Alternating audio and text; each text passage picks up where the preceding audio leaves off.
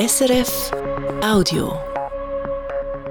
Regionaljournal Aargau Solothurn. Im Studio Zarau ist der Ralf Heiniger. Guten Morgen. Ja, vielleicht seid ihr gerade im Auto unterwegs und vielleicht stockt es ja noch immer mal wieder ein bisschen. Es vergeht auf jeden Fall praktisch kein Tag, wo es auf der A1 in unserer Region nicht stockt oder staut.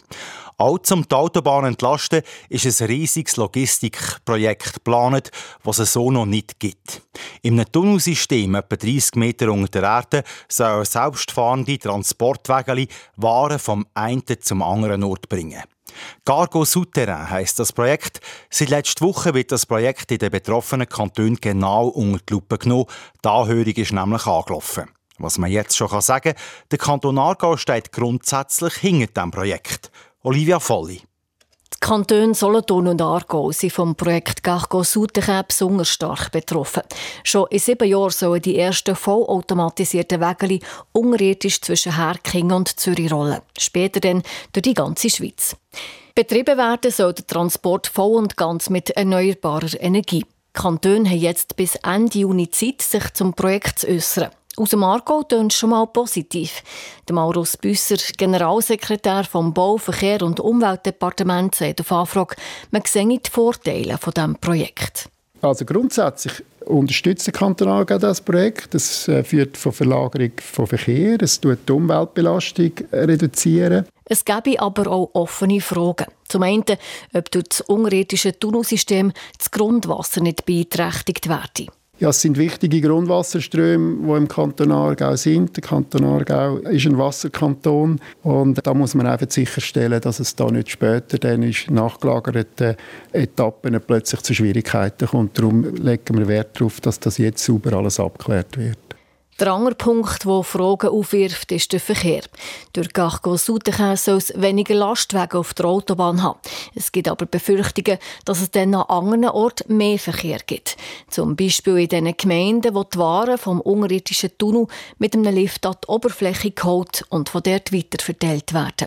Im Aargau sind drei so Verladestationen geplant. Zur, Schaffisheim und Spreitenbach.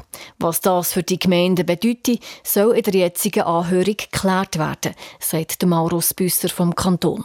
Es wird eine Verteilung vom Verkehr geben oder eine Umverteilung. Die Verkehrsströme werden dann anders sein. Wir brauchen ja heute schon Logistiktransport für die Standorte.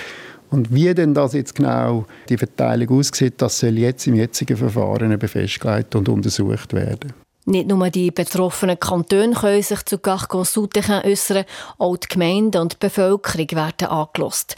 Das Projekt, das privat finanziert wird und zwischen 30 und 35 Milliarden Franken soll kosten, muss aber noch zahlreiche politische Hürden nehmen, sei es auf Gemeindes-, Kantons- oder Bundesebene. Der Zeitplan ist eng. Schon 2031 soll die erste Strecke zwischen Herking und Zürich eröffnet werden. Im Kanton Solothurn heisst es übrigens auf Anfrage, man wolle sich nicht zum Projekt Cargo Souterrain äußern, solange die Anhörung noch laufe. Jetzt noch zwei Meldungen vom Sport. Zuerst Wasserspringen. Der grosse Traum von der Aargauer Wasserspringerin Michelle Heimberg ist unerwartet geplatzt. Sie verpasst die Qualifikation für die Olympischen Spiele diesen Sommer zu Paris. An der WM zu Katar macht sie einen groben Fehler beim dritten Sprung vom 3-Meter-Brett und landet auf dem 33. Platz, weit weg von den Qualifikationsplätzen. Die Enttäuschung ist riesig bei der Fislisbacherin, die den letzten Olympischen Spielen noch dabei war. Wie es jetzt weitergeht, kann sie noch nicht sagen. Stand jetzt weiss ich noch nicht genau, wie es weitergeht. Ich habe mir jetzt ein paar Tage Zeit gegeben, um das ein bisschen sacken lassen. Und das werde in den nächsten Tagen entscheiden, was so der nächste Plan ist. In Bezug auf den Sport, in Bezug auf die Wettkämpfe diese Saison. Aber es braucht sicher noch ein Zeit. Sagt die 23-jährige Wasserspringerin Michelle Heimberg, die eben noch offen lässt, ob sie an den nächsten Weltcup-Wettkämpfen und an der Europameisterschaft im Juni startet. Der Volleyball. Die Männer von Volley Schönewert stehen im Göppfinal. Sie haben gestern auswärts gegen Luzern mit 3 zu 0 gewonnen. Im Göppfinal trifft Schönewert auf Amriswil.